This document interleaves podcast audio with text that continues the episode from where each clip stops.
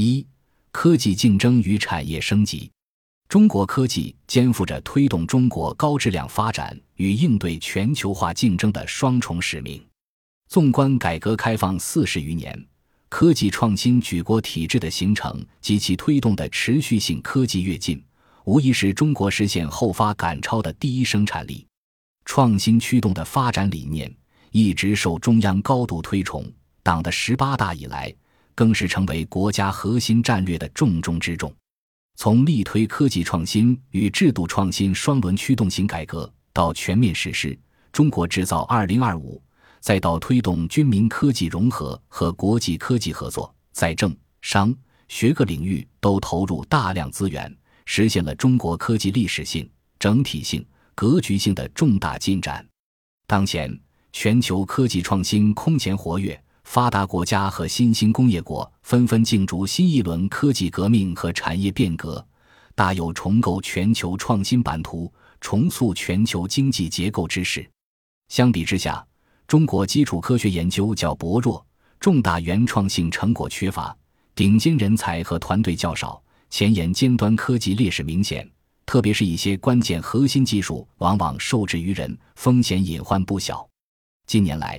美国对中国发起贸易战，以元器件出口禁令挟制中兴通讯公司，意欲迫使中国政府让步。孟晚舟事件虽然被认为是美国长臂管辖的一次失败，但却体现了美国动用国家力量维护技术霸权的战略企图，以及其强大的盟友动员能力。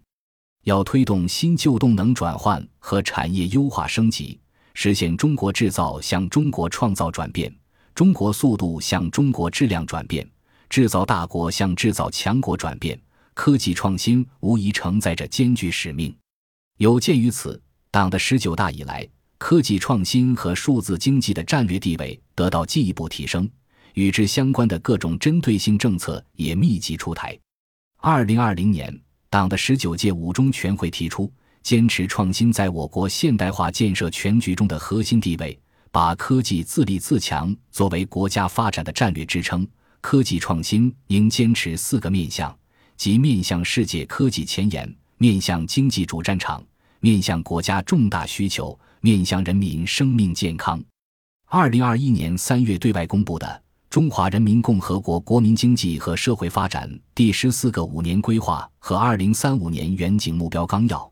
明确将创新放在首位。并特别提出，未来战略性新兴产业增加值占 GDP 比重超过百分之十七的目标，